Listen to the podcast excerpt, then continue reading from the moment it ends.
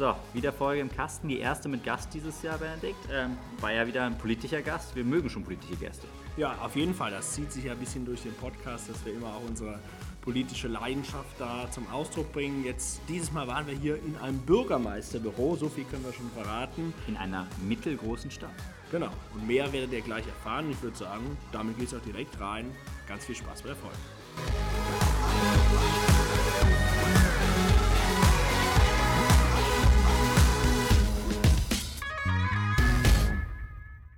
Willkommen zu Quarch und Phil, heute wieder mit Gast. Quarch und Phil, der erste Founders-Podcast, der von Gründern für Gründern ist und natürlich für alle, die es noch werden wollen. Und heute haben wir als Gast keinen geringeren als Benjamin Fadavian mit gerade einmal 30, einer der jüngsten Bürgermeister von Deutschlands, oder innerhalb von Deutschlands und seit November diesen Jahres Bürgermeister der äh, kleinen Stadt Herzogenrath in der Nähe von Aachen. Und äh, uns ist eine große Ehre und Freude, Benjamin, dich heute im Podcast Quarch und Phil begrüßen zu dürfen. Ja, freue mich auch. Äh, hallo Philipp, hallo Benedikt. Kleinstadt stimmt aber nicht. Mittlere regionsangehörige Stadt, fast 50.000 Einwohner. Also das ist schon nicht ganz so. Das ich korrigiere mich. was gelernt. Und um direkt auch die, die politische Dynamik mitzunehmen, ähm, ist es Tradition mit unseren Gästen mit einem kurzen äh, Fragengewitter äh, zu starten, wo es nur darum geht, von dir eine kurze und knappe Antwort zu kriegen bei unseren äh, schönen sechs Entweder-Oder-Fragen. Finde ich gut. Also bei der äh, Aachener Zeitung heißt das ja Fragen Hagel. Bei euch heißt das Fragen Gewitter. Also das ist ja nochmal eine Nummer drauf. Richtig, das sind wir generell. Also, los geht's. Wir hoffen, du bist gut ins neue Jahr gekommen. Was gab's denn an Silvester? Raclette oder Fondue? Nichts dergleichen. Ich war mit dem Ordnungsamt unterwegs und habe äh, das Böllerverbot kontrolliert, das wir hier in Herzogenrath oder in Teilen von Herzogenrath erlassen haben. Hast du denn als Bürgermeister auch gute Neujahrsvorsätze oder sind Neujahrsvorsätze nicht dein Ding? Sind schon mein Ding, aber ähm, ich glaube, die Aufgaben sind so drängend, da sagt man einfach, der Vorsatz ist, den Job gut zu machen. Twitter oder Instagram? Instagram. Am Samstag ist ein Großereignis in Deutschland. Äh, für alle, die es nicht wissen, der CDU-Parteitag steht an mit der Wahl des neuen Vorsitzenden. Ähm, Laschet oder Merz? Den dritten klammern wir mal aus. Äh, schade, sind ausklammert. Ich hätte den dritten gewählt. Ähm, aber ich bin äh, ja kein CDU-Mitglied, insofern überlasse ich das in andere Hände. Alles klar, dann nächste Frage. House of Cards binge-watchen auf Netflix oder doch lieber einen guten Politik-Thriller lesen? Oh, schwer zu sagen. Also House of Cards, äh, guckt man mal rein, um mal auch abzuchecken, ist das, was man macht, irgendwie mit dem kompatibel, aber es ist dann äh, doch auch recht unterschiedlich. Und letzte Frage, eher Stadtmensch oder eher Landmensch im Privaten? Ach, beides. Muss die Mischung stimmen. Und wenn ich hier aus dem Fenster im Bürgermeisterberaterbüro in Herzogenrath schaue, blühende Landschaften, Land und Stadt gut vereint, würde ich sagen. Absolut. Das, äh, das ist auch tatsächlich in Herzogenrath äh, genau das Programm. Also wir haben äh, sehr städtische Gegenden, aber wir haben auch sehr ländliche Gegenden. Beides spielt zusammen. Mit diesen Antworten, ähm, Benjamin, geht es direkt auch weiter in unserem Podcast. Vielleicht ganz kurz für unsere Hörer. Ähm, es ist kein Zufall, dass wir heute ähm, hier in Herzogenrath zusammensitzen. Benjamin ähm, kennt Benedikt und mich jetzt schon, ich glaube, ja, knapp 15 Jahre müssten es sein, wenn wir mal nachrechnen. Äh, damals während der Schulzeit kennengelernt. Ähm, Benedikt und ich äh, damals sehr viel Politik gemacht, eher im Bereich der äh, Partei äh, mit dem christlich-demokratischen Hintergrund, bei dir mit dem sozialdemokratischen Hintergrund, äh, während der Schul- und Jugendzeit aber auch immer wieder viele politische Aktionen in Aachen, unserer Heimatstadt, gemeinsam gemacht. Jetzt, 10 bis 15 Jahre später, ähm, sind wir auf unserer Seite hier als, als Digital-Startup-Unternehmer unterwegs. Äh, du als äh, Bürgermeister von Herzogenrath, 500 Mitarbeiter unter dir, knapp 150 Millionen Euro Haushaltsbudget pro Jahr. Ähm, ich glaube, wir haben es alle doch ganz gut gemacht in den letzten 10 bis 15 Jahren. Ja, hoffen wir, dass es so bleibt. Ne? wir wollen aber vielleicht auch für, für die, die dich heute das erste Mal kennenlernen, so ein bisschen zu verstehen. Also wir wollen jetzt erstmal auch vielleicht über deinen Lebenslauf, deinen politischen Werdegang äh, sprechen. Wie bist du denn zur Politik gekommen? Ähm, ich habe schon angeteasert, das war während deiner Schulzeit, so das ist nicht das klassischste Hobby von, von Schülern in Deutschland, äh, in der Freizeit Politik zu machen, oder? Nee, äh, das ist es nicht, ähm, was, was schade ist, weil Politik unglaublich interessant ist und äh, Politik einen auch extrem weiterbildet und bildet und für die Persönlichkeitsentwicklung interessant ist. Wenn man ein neugieriger Mensch ist und sich für das interessiert, was so vor Ort passiert, dann ähm, ja, gibt es eigentlich fast keine Alternative, als sich irgendwie mal, mal reinzufuchsen in das, was politisch so passiert. Das habe ich auch gemacht, ähm, dann bei einer Juso-Schülergruppe äh, mit ähm, fast 16 Jahren, ja 15 Jahre war ich noch, bin ich dann da reingegangen und ähm, das war für mich so ein allgemeines Interesse. Also ähm, es war jetzt nicht so, dass ich familiär so einen Hintergrund gehabt hätte nach dem Motto äh, Vater oder Mutter irgendwo schon aktiv, sondern es war schon eine eigene Entscheidung. Und dann, wenn du schon sagst, mit 15, 16 begonnen, war es denn jetzt bei dir auch, jetzt bist du knapp 30, ähm, diese typische politische Ochsentour im Sinne von, du musstest es auch durchmachen? Also ist das am Ende jetzt auch das, irgendwie das Ergebnis der Arbeit der letzten Jahre oder wie hast du auch zwischendurch mal weniger Politik gemacht? Du hast, wenn ich richtig informiert bin, äh, Jura studiert. Vielleicht, wenn du dazu auch noch ein bisschen was verraten kannst. Ja, also das ist, ähm, liegt immer so ein bisschen im Auge dessen, wie man sich auch selbst sieht. Also ich selber betrachte mich eigentlich nicht so wirklich als Politiker. Wenn ich mir allerdings die Zeit äh, angucke, die ich daran investiert habe, dann war das dann wahrscheinlich doch eine Menge. Ähm, ich habe Jura studiert, genau, das war mir auch sehr wichtig. Es hat mir auch unglaublich Spaß gemacht. Das ist ein unglaublich interessantes Fach, auch wenn man ähm, unternehmerisch unterwegs ist, sehr hilfreich. Ähm, und ich habe ehrlicherweise meinen Fokus nicht darauf gelegt, unbedingt äh, Berufspolitiker oder unbedingt ein öffentliches Amt ähm, zu bekommen, sondern das war immer im Bereich des Möglichen, aber es war nie so, dass ich da jetzt darauf hingearbeitet hätte, sondern das ähm, ist so gekommen. Ich hätte mir auch gut vorstellen können, ähm, zum Beispiel in die Wissenschaft zu gehen. Ich mag mein Fach unglaublich gern ähm, und hätte da auch gerne weiter geforscht und vielleicht irgendwann mal habilitieren können oder so. Das hätte mich extrem gereizt.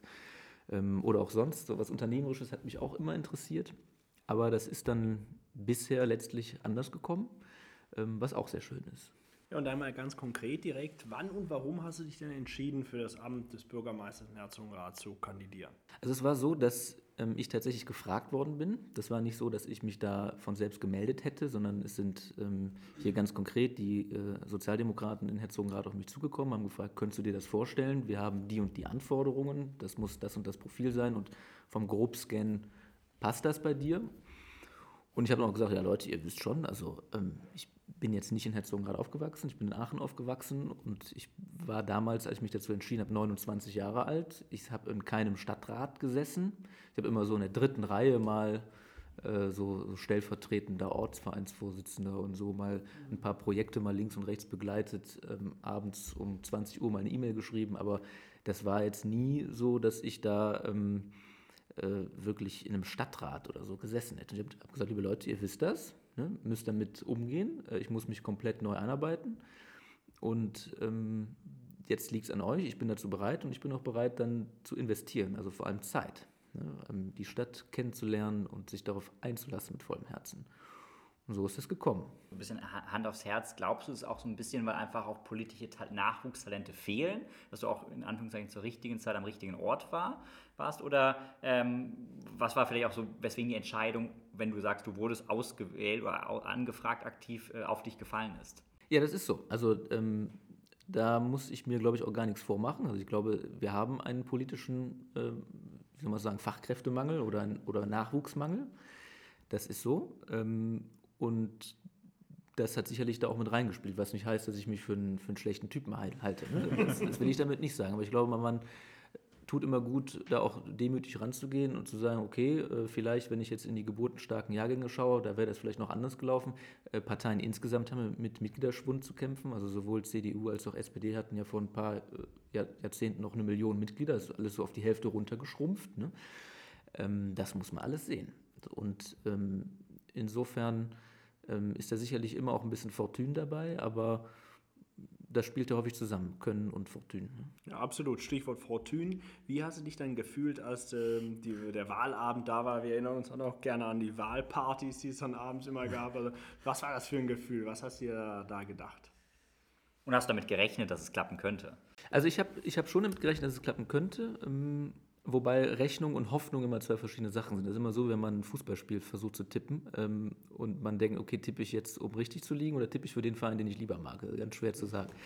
Ähm, ich hatte immer ein gutes Gefühl und für mich war eigentlich wichtiger, als die Wahl zu gewinnen, war, ähm, alles gegeben zu haben. Das war für mich eigentlich wichtiger. Also ich wollte nicht am Wahlamt da sitzen und sagen, boah, hättest du das noch gemacht oder hättest du dich mehr angestrengt, hättest du das und das Prozent noch holen können, sondern ich wollte, egal wie die Wahl ausgeht, am Wahlabend auf meinen Sessel fallen und sagen, okay, du hast alles gemacht, was du machen konntest.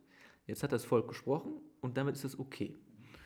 Und es wäre auch, egal wie es ausgegangen ähm, wäre, für mich auch völlig okay gewesen. Ich habe so ein bisschen kalkuliert. Ich dachte, 38, 40 Prozent wäre schön. Und das dann in der Stichwahl ähm, zu holen, das war schon so, dass ich das für gut möglich gehalten habe. Und ähm, dass es dann 53, über 53 Prozent geworden sind, auch nicht mal eine Stichwahl erforderlich, hat mich schon sehr gefreut.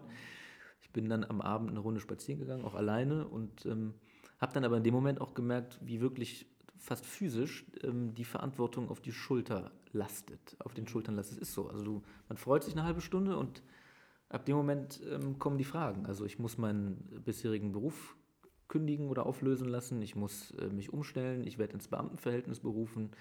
Ähm, man bekommt natürlich als Bürgermeister eine Amtszeit, man ist ja Beamter auf Zeit, das heißt in fünf Jahren steht dann, wenn ich mich dazu entschließe, eine weitere Wahl an. Also das sind alles Dinge, die das Leben ja schon extrem prägen. Und in dem Moment war das dann also Freude, aber auch so, okay, jetzt äh, geht es eigentlich auch schon wieder weiter vielleicht so ein bisschen zurückblicken, du bist jetzt ein paar Monate auch im, im Amt.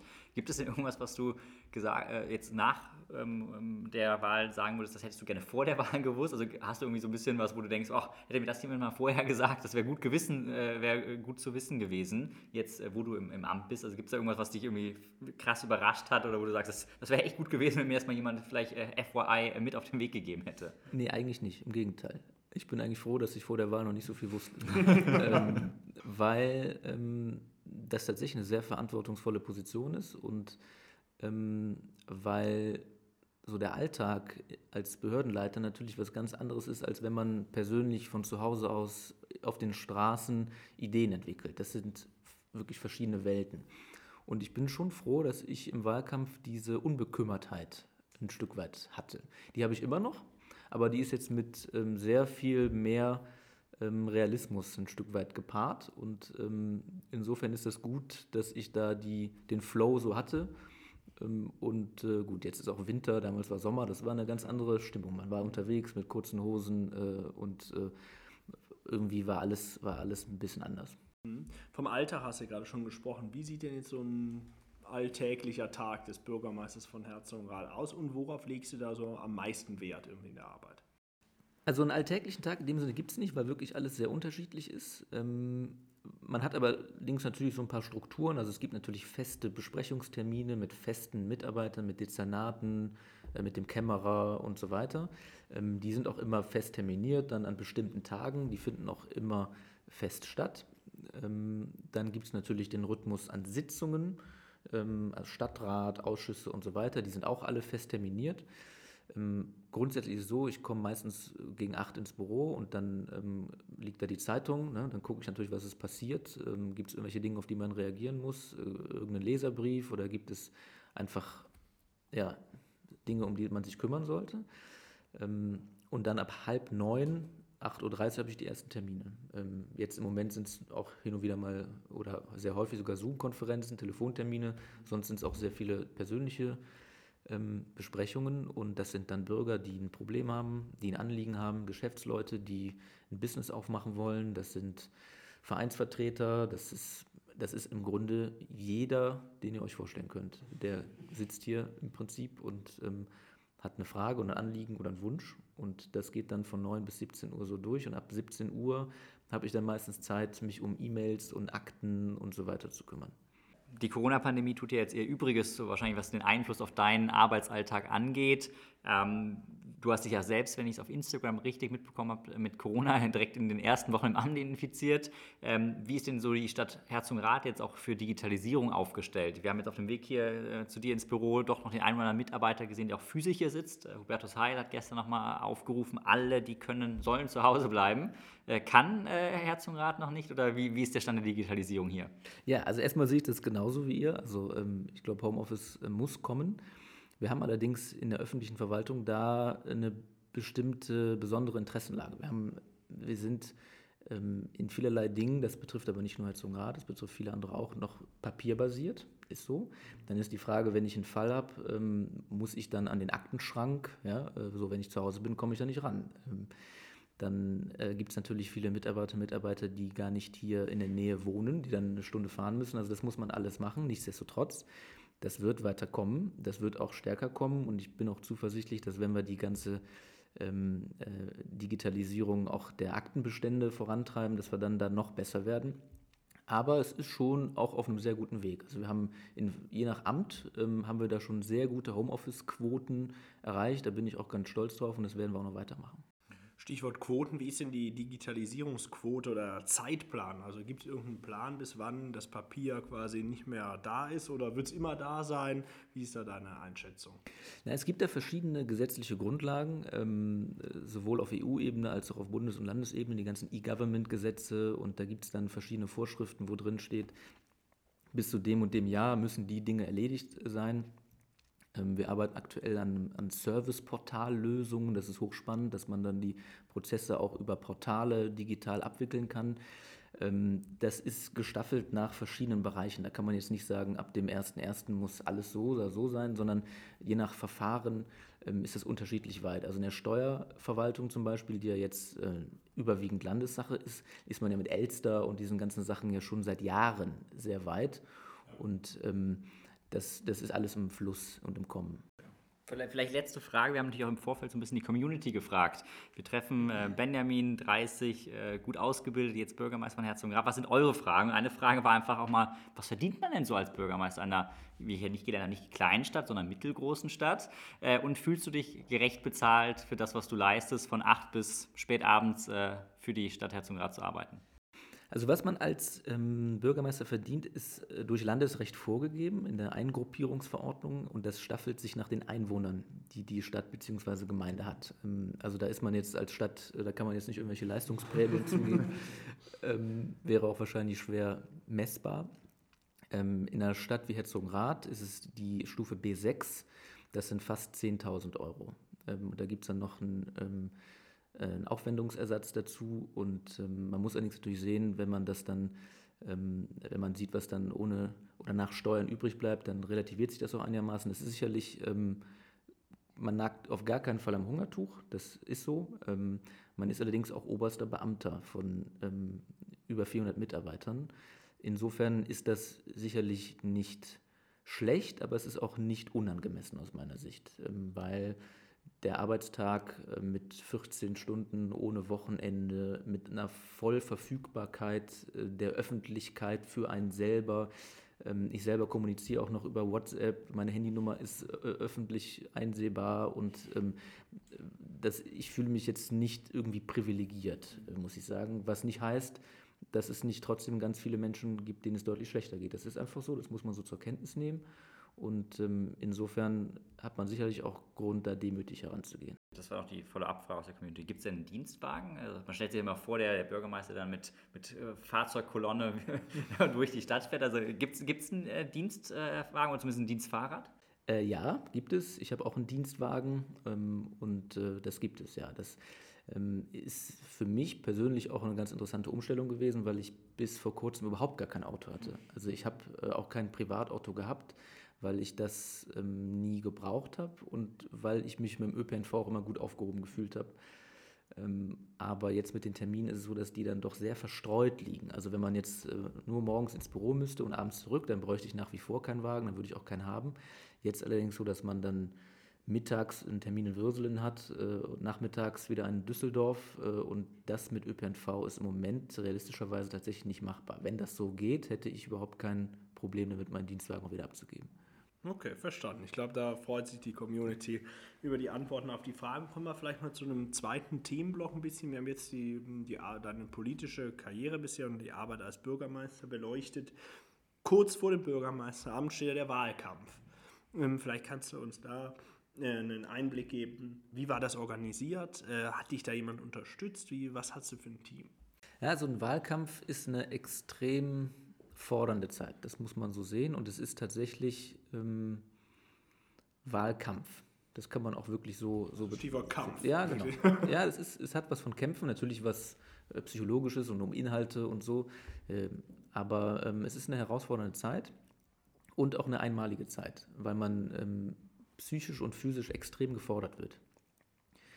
Klar, man hat ein Team. Man ist natürlich als Spitze ähm, äh, als Spitzenkandidat als Bürgermeisterkandidat in erster Linie verantwortlich, das auch zusammenzustellen. Und man hat in der Regel auch, wenn man jetzt nicht als Unabhängiger antritt, ja auch eine Partei, die einen dann unterstützt, ähm, die einem Ressourcen zur Verfügung stellt. Ähm, und ähm, Das ist allerdings, es gibt kein Patentrezept. Also ist, jeder Wahlkampf ist anders. Es hat auch immer damit zu tun, wie groß die Stadt ist, wie viele Leute sich da auch engagieren ähm, und welche Geschichte da die Stadt auch hat und äh, manchmal auch, ob man aus einer Regierung quasi kommt oder ob man sozusagen angreift. Das sind verschiedene ähm, Situationen, äh, auf die man dann auch kommunikativ abstimmen muss.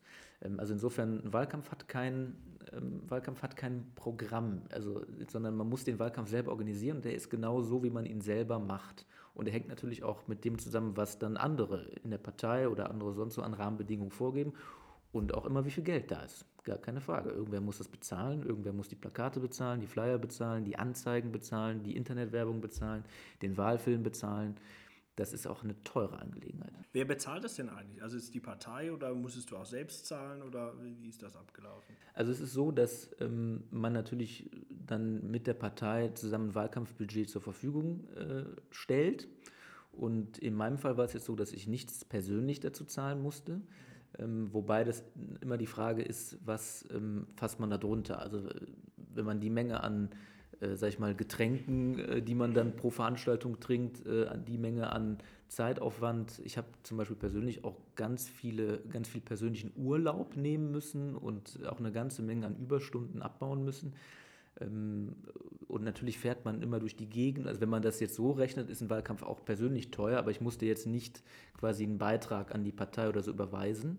Was nicht heißt, dass ich natürlich trotzdem nicht trotzdem irgendwie gespendet hätte und das dann in so einen großen Topf gekommen ist. Und ich habe natürlich dann auch äh, versucht und es auch geschafft, äh, Spender zu gewinnen. Leute, die meine Kampagne gut fanden, Personen, die auch das gut fanden, dass ich kandidiert habe und die dann auch ein paar Euro dazugegeben haben. Jetzt kommen wir so ein bisschen fast schon wieder in die House of Cards Wollte ich Szenarien. sagen, oder sowas.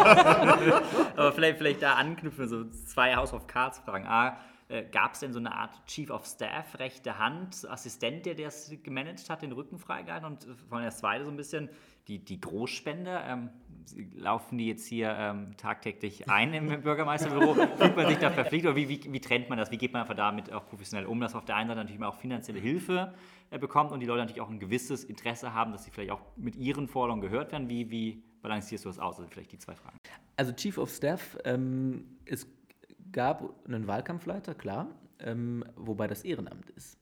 Das muss man mal dazu sagen. Also das ist äh, kein Hauptamt in so einer Stadt wie Herzogenrath, sondern das machen Leute aus einer Überzeugung heraus. Ähm, und dann haben sie natürlich mal verschiedene Tätigkeiten, die sich so aufsplitten. Es gibt dann Leute, die mehr fürs Internet sind äh, und einem dann in der Hinsicht beraten und Dinge umsetzen. Es gibt Leute, die ähm, so den Gesamtüberblick wahren. Es gibt Leute, die auf die Finanzen aufpassen. Und das kristallisiert sich relativ schnell auch heraus, ähm, wer da was macht. Aber das ist alles Ehrenamt. Also da bekommt keiner irgendwie Tantiemen. Ähm, und insofern, ähm, glaube ich, haben wir da schon mal einen Unterschied zu House of Cards. zweite Frage, Philipp? Zweite Frage war jetzt die Großspender hier aus Herzogenrath. Also super Packs. Na, also ähm, man muss generell darauf achten, das ist auch ähm, gesetzliche Lage und auch strafbewehrt. Man darf natürlich niemandem irgendwas versprechen ähm, äh, und das habe ich auch nicht getan. Das ist so. Das äh, würde auch überhaupt zu nichts führen, ähm, weil äh, man sich dann Abhängigkeiten begibt, die man nicht braucht. Aber es gibt schon natürlich Menschen, die einem auch persönlich verbunden sind, ähm, die dann einfach sagen, ich finde dich gut, ich äh, gebe da mal ein paar Euro dazu. Ähm, und wenn das Leute sind, die vielleicht persönlich auch etwas besser gestellt sind, dann geben die auch mal ein paar mehr Euro dazu. Ähm, das ist so. Ähm, ich würde allerdings behaupten, ohne dass ich jetzt Belege habe, dass unser Wahlkampf insgesamt trotzdem eher günstig war. Ich glaube, die finanzielle äh, Komponente ist nicht entscheidend. Die ist sicherlich auch da, aber sie ist nicht entscheidend. Okay, du hast eben schon gesagt, in der Frage Twitter oder Instagram hast du dich für Instagram entschieden. Wenn wir auch wieder ein bisschen in die USA schauen oder auch hierzulande ist ja Social Media, die Medien insgesamt mittlerweile sehr, sehr wichtig in der Politik. Wie hast du die in deinem Wahlkampf genutzt? Ähm, spielt das eine große Rolle? Oder und im Vergleich, welche Rolle spielte die, die Tageszeitung ganz normal? Also vielleicht kannst du da auch einen Einblick geben. Also es ist ähm, so, bei Twitter, Instagram habe ich mich tatsächlich für Instagram entschieden und auch für Facebook. Das gibt es ja auch noch. Ähm, darf, man, Schon fast vergessen. darf man auch nicht vergessen. Ähm, und ich bin überzeugt, dass die sozialen Medien eine extrem große Rolle spielen. Und ähm, neige auch zu der Annahme, dass sie im Vergleich zur Tageszeitung auch äh, immer weiter an Bedeutung gewinnen. Und ich glaube, das darf man nicht vernachlässigen. Aber das Wichtige ist natürlich, dass man sich da auch authentisch gibt. Und nichts behauptet, was man, äh, was man nicht ist oder, äh, oder Leute anblafft oder irgendwie meint, man hätte immer recht, sondern ähm, es geht auch darum, einfach einen Eindruck zu gewinnen von den Leuten. Und das ist jetzt so in Corona-Zeiten natürlich nochmal wichtiger. Ja, das ich, hören wir, glaube ich, in der Relle raus. Irgendwie ja. WhatsApp-Nummer überall im Internet präsent, Instagram. Also bist du, glaube ich, wie man so schön neudeutsch, so ein sehr approachable Bürgermeister, wo man irgendwie keine Hemmschwellen haben muss, mit dir ins Gespräch zu kommen. Ähm, vielleicht da nochmal, was war denn dein Wahlversprechen über? Also als Unternehmer hat man ja immer so eine USP, irgendwas, was das Unternehmen besonders macht. Was hat denn den damaligen Kandidaten und heutigen Bürgermeister Benjamin van Davian unique gemacht? Was, was war denn dein Wahlslogan, dein Wahlversprechen? Womit, womit hast du die Leute probiert zu begeistern? Also ich hatte den Wahlslogan Herzogenrat ein neues Gesicht geben. Ähm, das war auch bewusst so ein bisschen doppeldeutig gewählt. Also einerseits war natürlich ich das neue Gesicht, weil ich hier nicht äh, verhaftet war oder hier schon ähm, jetzt irgendwie mehrere Generationen gelebt habe. Ähm, und andererseits ist, sollte natürlich, und da arbeite ich im Moment ja hart dran, die Politik, die man äh, macht, soll der Stadt auch ein neues Gesicht geben. Ein freundliches Gesicht, ein positives Gesicht, ein junges Gesicht. Ähm, einfach etwas nach vorne blickendes, was Progressives, was Positives auch. Wir haben ja dann hin und wieder auch mal immer so ähm, ja, Politiker, die keine Zuversicht versprühen oder die alles schwarz malen. So einer bin ich gar nicht. Weder von der Person noch von den Inhalten. Ich bin absolut ähm, ja, positiver Mensch, glücklicher Mensch auch. Und ich glaube, das ist wichtig, einer Stadt auch so ein Gesicht zu geben, wie sie sich präsentieren will. Nach vorne gewandt, auch mutig ein Stück weit oder immer einen Tick zu vorsichtig, sich immer ganz hinten anstellen und immer irgendwie äh, da noch irgendwas wittern, äh, so was da vielleicht gar nicht ist. So bin ich nicht, sondern ähm, ich wollte, dass, das, dass die Botschaft zu dem passt, wie ich mich fühle und zu dem passt, was ich mit der Stadt vorhabe. Und deswegen war Herzogenrath ein neues Gesicht geben, für mich dann der passende Slogan. Und ich habe mich mit dem auch wirklich sehr wohl gefühlt. Und es war nicht so, dass das irgendwie nur so ein Gag war, nach dem Motto, stellen wir was nach vorne, sondern das war genau das, was ich auch gedacht habe. Okay, also mutig, positiv, progressiv, wie du es gesagt hast. Was waren denn vielleicht jetzt die drei Projekte, die du als Bürgermeister entweder schon angestoßen hast oder noch anstoßen willst, die am meisten für dieses neue Gesicht dann letztendlich stehen? Also ein Thema habt ihr gerade angesprochen, das ist das Thema Digitalisierung. Das ist, ähm, hat natürlich verschiedene Facetten. Da ist einerseits äh, sagen wir, das Prozesshafte. Ich glaube, dass wir durch Digitalisierung auch ganz viel Ressourcen frei bekommen können, die wir für, für wichtigere Dinge benutzen können.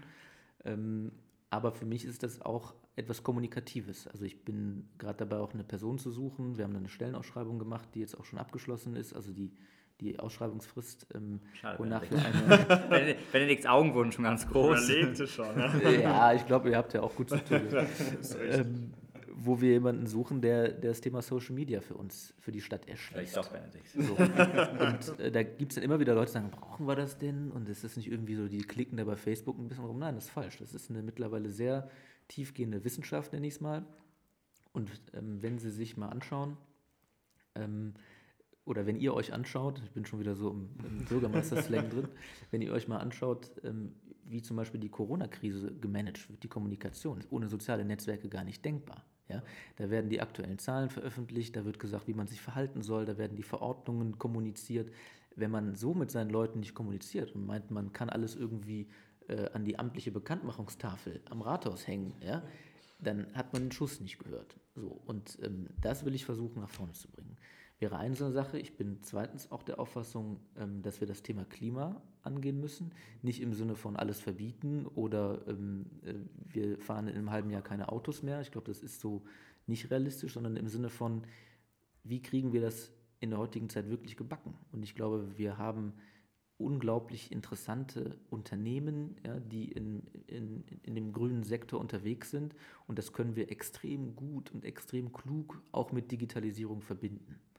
Das wären jetzt zum Beispiel so, so zwei Themen, die mir ganz wichtig sind. Ich könnte jetzt noch weitermachen, aber ich will das jetzt noch nicht zu lange. Nee, ich glaube, das ist gut rausgekommen, wofür das neue Gesicht steht und das ist, glaube ich, ein sehr sympathisches Gesicht. Ich habe direkt noch eine Frage an das neue Gesicht oder das alte Gesicht. Äh, vielleicht jetzt als letzte Frage zum Thema Wahlkampf. Ähm, rückblickend, was war denn vielleicht ein Fehler, den du im Wahlkampf gemacht hast? Und was würdest du jetzt jemandem, der, ich schaue jetzt Benedikt mich an, oder wer auch immer, ähm, mal auch überlegt, sich in öffentliche Ämter zu begeben. Was ist so für dich so das Key Learning, wie man auch so schön in der, im Unternehmertum sagt, äh, bezüglich Wahlkämpfen? Also was war vielleicht Fehler und was würdest du jedem raten, der mal in der gleichen Situation ist? Also äh, Philipp in, möchte in ein paar Jahren als Bürgermeister in Herzogenrath kandidieren. Gegenkandidat, fünf Jahre. Ah, Philipp, ich glaube, äh, Hat er keine machen. Chance. Ne? Nein, das, das weiß ich nicht. Nein, Ähm, Spaß beiseite. Aber ich glaube, die, die ähm, CDU sucht tatsächlich auch gute Persönlichkeiten, also nicht nur in Herzogenrath. Also, ähm, ich glaube, du, ähm, wenn du auf der Suche bist nach einem politischen Amt, äh, glaube ich, hast du sicherlich keine, keine schlechten Chancen. Ähm, naja, was heißt Fehler? Also, ähm, man erinnert sich hin und wieder an, an so Abende oder Tage, die einfach nicht gut gelaufen sind. Das, das ist so. Das kann man aber, glaube ich, gar nicht wirklich beheben, sondern ich würde sagen, wenn ich jetzt auf den Wahlkampf so zurückblicke, Philipp, wenn du deinen mal planst, das, das Wichtigste ist, glaube ich, dass man einfach immer bei sich bleibt. Also das ist, ich meine das völlig ernst. Also nie irgendwas versprechen, weil einer das von einem will. Oder nie irgendwas sagen, weil man denkt, das muss jetzt so unbedingt so gesagt werden. Und dann eigentlich im Kopf schon wissen, kann ich so gar nicht meinen. Das darf man nie machen. Das wollen die Leute auch gar nicht. Die Leute sind eigentlich sehr klug. Die Leute gucken sich einen sehr genau an.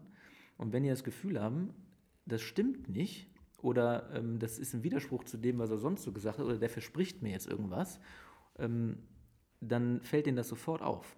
Und das sollte man wirklich nicht machen. Und das macht auch überhaupt keinen Sinn, weil man sich damit in Abhängigkeiten begibt. Und das habe ich tatsächlich nie gemacht. Also ich habe immer gesagt, Leute, klar, wir haben keine rosige Haushaltssituation. Ich möchte jetzt so gerade ein neues Gesicht geben. Ich möchte das und das und das versuchen.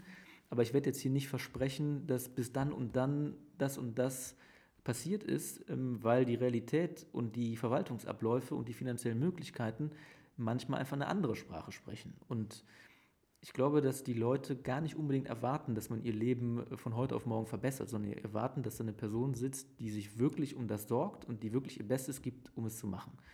Und mehr habe ich nie versprochen, weil ich auch ähm, mich nie in die Situation begeben wollte, zu sagen, okay, äh, keine Ahnung, kann ich jetzt leider nicht machen, haben wir gelogen oder so. Das will ich nicht, das wollte ich nie und ich glaube, das ist für einen Wahlkampf ein ähm, Schlüsselrezept. Immer bei sich bleiben. Ja, ich glaube auch so ein bisschen, das ist ganz spannend, weil äh, bei uns, um da auch dir was mit auf den Weg zu geben, bei uns im Unternehmen haben wir auch lange überlegt, was sind denn Werte, für die wir als Unternehmen stehen wollen. Und einer dieser Werte ist eben auch äh, Transparency und Honesty, also wirklich Transparenz und Ehrlichkeit. Weil ich glaube, Leute sind, wie du sagst, sehr, sehr klug. Sie müssen nur die Chance haben, durch Ehrlichkeit und Offenheit und Transparenz auch das zu erfahren, was die Fakten sind, was die Situation ist. Und ich glaube, das ist in der Tat was, was sich dann auf jeden Fall auszahlt. Absolut. Und, und wo wir bei dem Thema sind, so ein Wahlkampf, ich weiß nicht, ob ihr da noch drauf zu sprechen kommen wolltet, ist ja auch immer von Parteien natürlich ein Stück weit geprägt.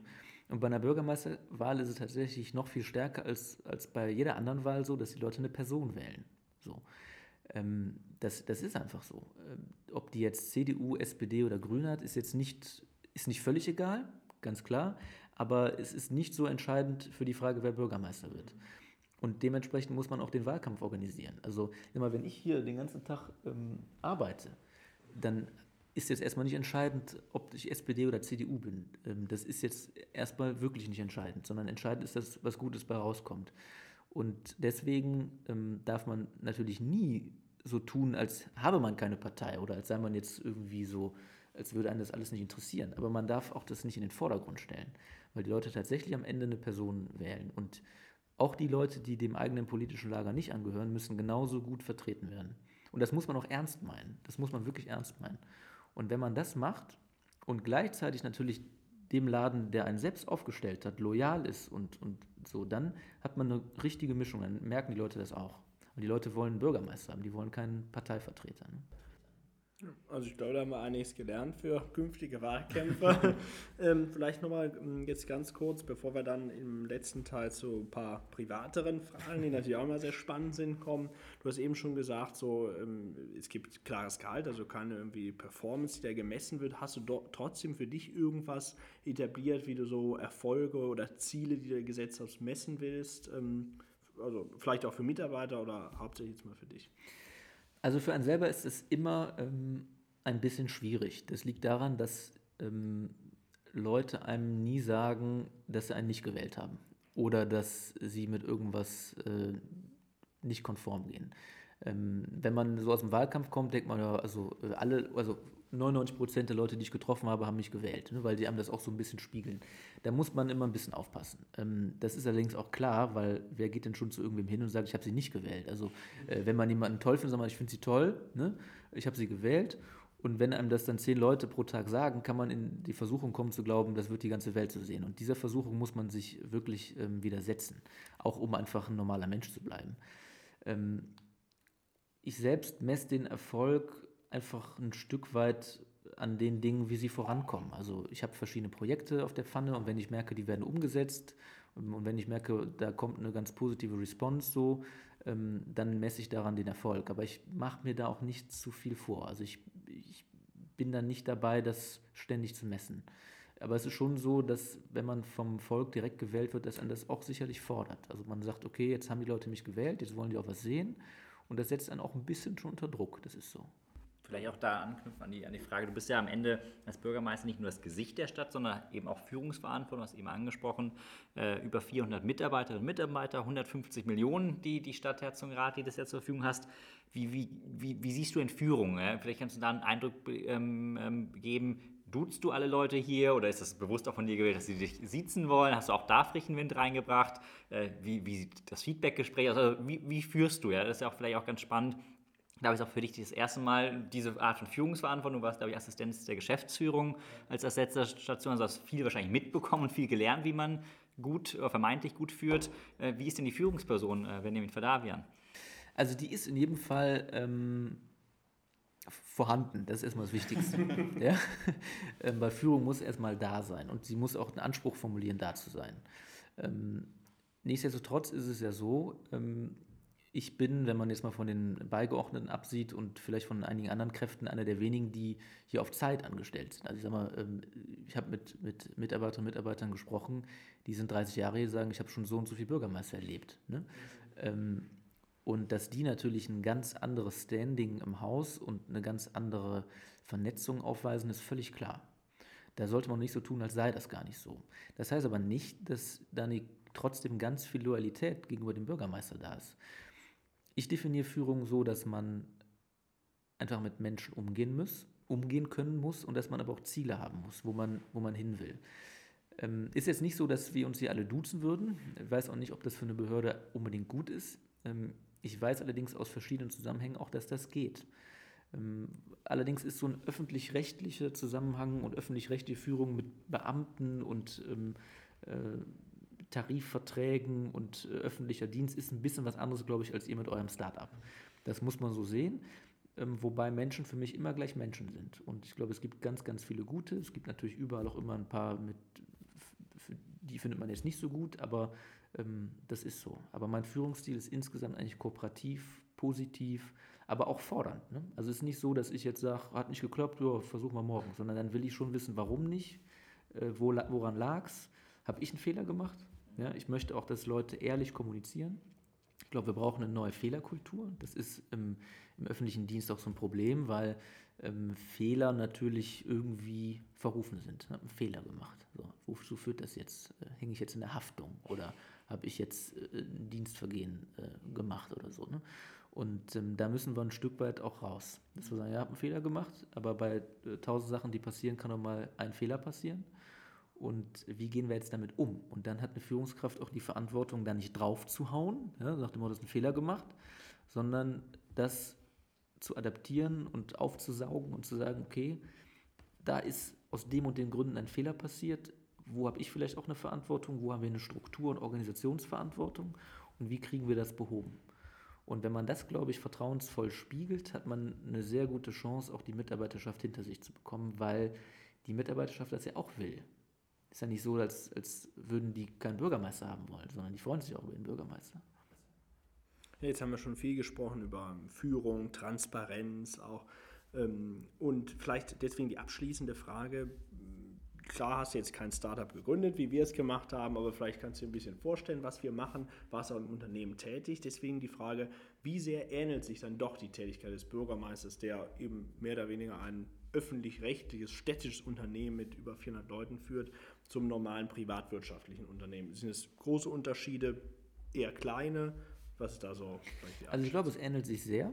Ähm, jedenfalls was bestimmte Mechanismen angeht. Natürlich nicht, was jetzt wie den Output äh, angeht. Also wir haben ja die Aufgabe der öffentlich-rechtlich äh, dominierten Verwaltung. Also wir müssen richtige Entscheidungen treffen und umsetzen, die müssen gerichtsfest sein und so weiter und so fort. Das ist jetzt ein bisschen was anderes als das, was ihr macht. Aber wir haben hier natürlich ähnliche Managementstrukturen. Und genauso wie es in Großunternehmen einen Aufsichtsrat gibt, gibt es hier natürlich einen Stadtrat. Der ist natürlich im Unterschied zu einem ähm, Unternehmen jetzt direkt gewählt von den Bürgern, hat also eine demokratische Legitimation, während ein Unternehmen natürlich jetzt nicht demokratisch legitimiert Klar. ist. Das sind schon Unterschiede, die sind auch ähm, systemrelevant, sage ich mal. Das sind schon gravierende Unterschiede. Aber die Gemeinsamkeit besteht letztlich darin, dass man begrenzte Ressourcen hat und ein definiertes Ziel. So. Und man muss mit den begrenzten Ressourcen zu diesem definierten Ziel hinkommen oder man will es. Und da sind sehr große Ähnlichkeiten. Und ähm, insofern mh, hm, hoffe ich auch, dass, ich glaube, ihr habt natürlich jetzt ein mehr ähm, geschäftlich geprägtes Zuschauerfeld, ähm, dass trotzdem einige auch aus dem Business sich das ähm, mal angucken, was eigentlich auch in so einer Verwaltung passiert, was ein Bürgermeister macht, was aber auch ein Minister oder so macht.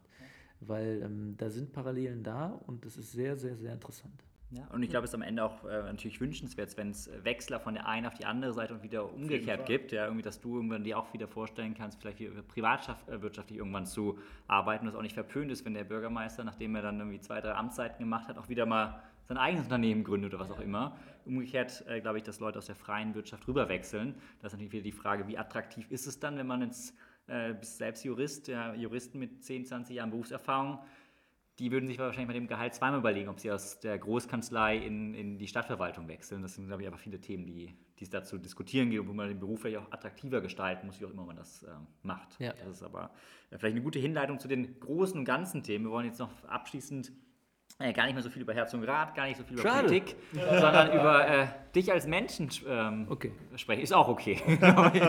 äh, und vielleicht äh, die, die Frage ganz vorweg, was ist denn jetzt so 30 Jahre alt, was ist deine größte Schwäche, Benjamin? Ja, also ähm, ich neige manchmal dazu, etwas ungeduldig zu sein. Das ist so. Ähm, ich glaube, das ist meine größte Schwäche. Okay, dann äh, ist jetzt auch nicht so alles ganz privat, aber deine Einschätzung, Stichwort Sozialdemokratie in Deutschland, SPD, ähm, wie sieht es da aus? Ist bald der Sargnagel auf dem Sarg geschlagen oder was ist da deine Prognose? Ja, also ich bin ja gnadenloser Optimist und ich glaube auch, das ist, jetzt spreche ich mal nicht als Bürgermeister, sondern als Privatmensch, ich glaube auch, ja. dass es eine Partei in der linken Mitte braucht. Bin ich fest von überzeugt. Es braucht ein Land und das braucht im Übrigen auch äh, die CDU. Ja? Äh, braucht auch ein, jemand, mit dem man sich reiben kann. Ich glaube, Politik entsteht nur dann gut, wenn es auch Gegensätze gibt. Und ähm, dass es in der gemäßigten linken Mitte, so nenne ich das mal, erhebliches Wählerpotenzial gibt, ähm, das ist für mich eigentlich klar. Die Frage ist für mich natürlich, wie man das hebt, dieses Potenzial. Und ähm, da haben wir natürlich, oder da hat die SPD insgesamt natürlich in letzter Zeit einige Federn gelassen. Auf der anderen Seite, wenn ich mir jetzt auch mal so die, zum Beispiel die Kommunalwahlergebnisse in ganz Nordrhein-Westfalen angucke, wenn ich mir angucke, was in großen Städten passiert, jetzt in Aachen, äh, unser aller Geburtsort und äh, Heimatstadt, ähm, äh, dass da ähm, auf einmal so ein, ein Rutsch passiert und auch in vielen anderen Städten, ähm, dann zeigt es einfach insgesamt, dass Politik sehr viel volatiler geworden ist. Ne? Also ich glaube, wenn man sich so 70er, 80er anguckt, starke CDU, starke SPD und in der Mitte irgendwo eine FDP. Ja, äh, und je nachdem, wie die sich entscheidet oder so, kriegt man eine Koalition hin. Ähm, das ist Ewigkeiten hin und her. Und es können dann einfach Einzelpersonen und auch Effekte, Kampagnen, und auch bestimmte Vorkommnisse können dann eine Wahl einfach viel entscheidender beeinflussen als ein Parteibuch. Und das finde ich eigentlich gut. Mhm. Ich finde das eigentlich gut. Ja?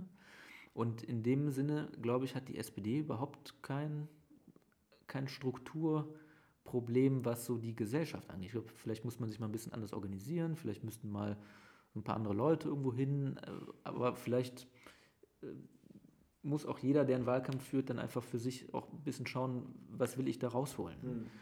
Und insofern sehe ich da kein spezifisches SPD-Problem. Ich sehe so eine, so eine Partei, Parteienentwicklung. Wenn man nach Holland guckt zum Beispiel, Niederlande, dann ähm, haben wir da ja im Grunde wenn man sich die Parteienstruktur anguckt, ja, da kommt ja kaum einer über 15 Prozent. Ja. So, und dann müssen sich Viererkoalitionen zusammenfinden und dann ist es halt ähm, entscheidend, welche Personen da auch miteinander wie harmonieren und welche Inhalte da verabredet werden. Und ähm, das sehe ich jetzt auch ein Stück weit bei den Fragen, wer Parteivorsitzender wird. Also die CDU steht ja jetzt gerade noch vor der Entscheidung. Ich glaube ehrlicherweise, dass die Frage, wer Parteivorsitzender irgendwo ist, nicht mehr die alles entscheidende Frage ist. Das war ja früher so Parteivorsitz, Kanzlerkandidatur, so bei den großen Parteien. Das ist so nicht mehr. Und die, der Parteivorsitz ist für mich dann eine organisatorische Fragestellung. Ja. Und dann ist die Frage, wer wird eventuell Spitzenkandidat für ein bestimmtes Amt? Und da guckt man sich vielleicht jetzt auch verstärkt an, kann die Person das auch? Und wenn das die Entwicklung ist, ist das eigentlich eine total gute. gut. insofern bin ja. ich da total positiv. Und ich glaube, äh, spätestens im September werden wir mehr wissen, ob es dann da äh, Scholz, spekuliere jetzt mal, Habeck oder Söder werden wird. Äh, schauen wir mal, wer am Ende im September die Nase vorne hat. Äh, vielleicht nebst der Bundestagswahl, auf die du dich ja wahrscheinlich schon sehr freust, äh, als politisch interessierter Mensch. Ja, es worauf, geht, so, wir müssen die organisieren. Ja. Also das ist, ähm, als Stadt müssen wir die Wahl organisieren. Insofern. Aber vielleicht das ausgenommen. Worauf freust du dich denn sonst so jetzt im, im gerade angebrochenen neuen Jahr 2021? Äh, Gibt es da irgendwas, auf das du dich ganz besonders freust dieses Jahr? Also ich freue mich, oder was heißt ich freue mich? Ich hoffe, ähm, ehrlicherweise, auch wenn, wenn es jetzt so schon zum Buzzword geworden ist, ich hoffe, dass wir Corona hinter uns lassen können. Ähm, weil das natürlich gesundheitlich ist natürlich das eine Problem. Äh, Menschen ähm, leiden, Menschen sterben.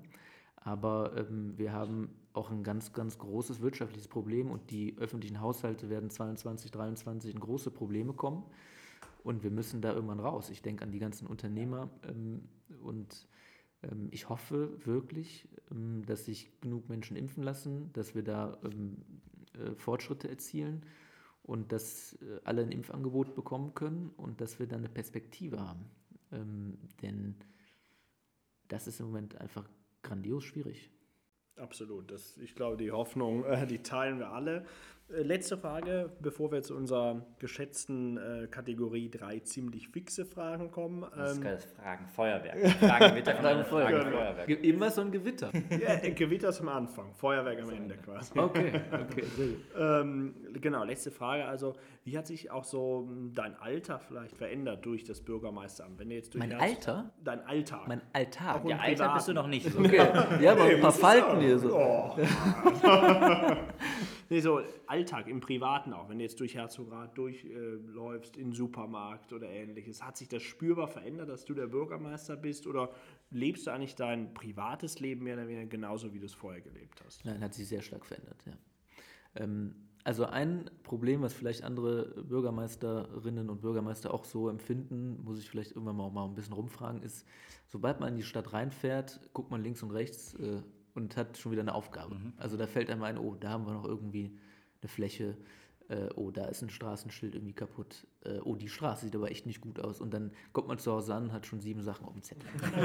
ähm, und äh, insofern, ähm, da hat sich der Alltag sehr stark verändert. Das macht man ja vorher nicht. So.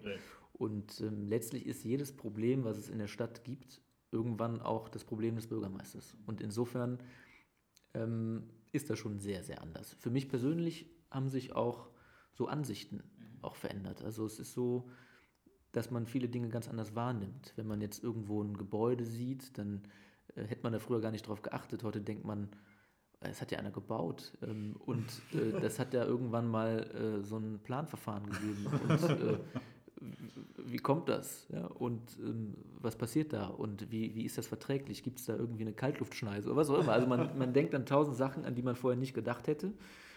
Und ähm, das ist doch schon ganz interessant und man sieht auch manchmal, wie kompliziert Sachen sind. Also man geht ja manchmal so ganz locker ran, das ist überhaupt kein Problem, da könnte man das machen, da könnte man das machen, da könnte man das machen. Und dann sieht man, wie Zusammenhänge aufeinander einwirken und dass es tatsächlich gar nicht so leicht ist, so eine Stadt so zu organisieren. Und das fällt einem immer mehr auf. Und ähm, insofern hat sich das sehr stark verändert. Umso wichtiger, glaube ich, Benjamin, dass du deinen äh, positiven Lebensgeist beibehältst, auch äh, trotz der Komplexität mit irgendwelchen äh, Rohren und Baufeststellungsverfahren. Ähm, zum Abschluss, wie gesagt, äh, gibt es nicht das Fragengewitter, das gibt es immer am Anfang bei uns, sondern das Fragenfeuerwerk äh, mit drei ziemlich fixen Fragen und wir freuen uns auf drei ziemlich fixe Antworten von dir und legen mit der ersten Frage los. Ja, Benjamin, wann sehen wir dich in Landes- oder Bundespolitik? Keine Ahnung. Gar keine Ahnung. Nee, keine Ahnung. Wirklich nicht. Äh, wirklich nicht. Weiß auch gar nicht, ob ich das will. Okay. Okay, das ist fair. Was war als Kind dein Traumberuf? Bürgermeister von Herzogenrath? Nee, ich wollte eine Zeit lang Außenminister werden. Ja, wollte tatsächlich Außenminister werden. Das, ich habe den immer gesehen, das war Joschka Fischer damals. Und äh, dann, der war so seriös und so. Mit seinen Turnschuhen.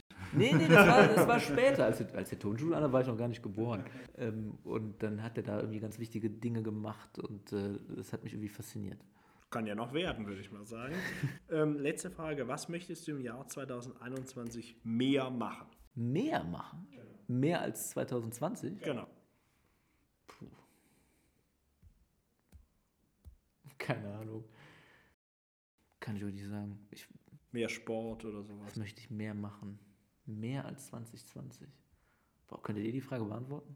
Benedikt Sport. Mehr Sport. Mehr Sport? Sag Sport. Ja, aber also Sport ist gut, aber im Moment zum Beispiel hat ja alles zu. Normal gehe ich mal schwimmen. Äh, und ähm, ich versuche jetzt hin und wieder mal so ähm, laufen zu gehen. Das mache ich auch manchmal, äh, abends oder so, aber ähm, so. Ja, ich, mehr Sport. Das ist eine gute Ja. In dem Sinne, Benjamin, ganz herzlichen Dank, dass du heute unser Gast warst. Äh, Hat uns Spaß gemacht, nicht nur dich wiederzusehen, sondern auch irgendwie deine Lebensstory, deinen, deinen politischen Werdegang, den Wahlkampf, äh, die Tipps für alle da draußen und natürlich auch für uns, äh, mit dir, von dir zu erfahren. Ganz herzlichen Dank dafür. Ähm, wir freuen uns von Quarch und Phil schon wieder auf die nächste Folge, die es dann in zwei Wochen gibt. Diesmal dann ohne Gast, sondern wieder mit ganz vielen spannenden Learnings von uns beiden, Vico. Genau, und wenn ihr ähm, wieder Anregungen, Feedback habt für uns, könnt ihr es in den Kommentaren hinterlassen oder uns schreiben, wie gewohnt. Zunächst mal jetzt ganz herzlichen Dank fürs Zuhören. Danke an dich, Benjamin. Danke euch, coole Sache. Super. Und bis zum nächsten Mal. Tschüss. Ciao.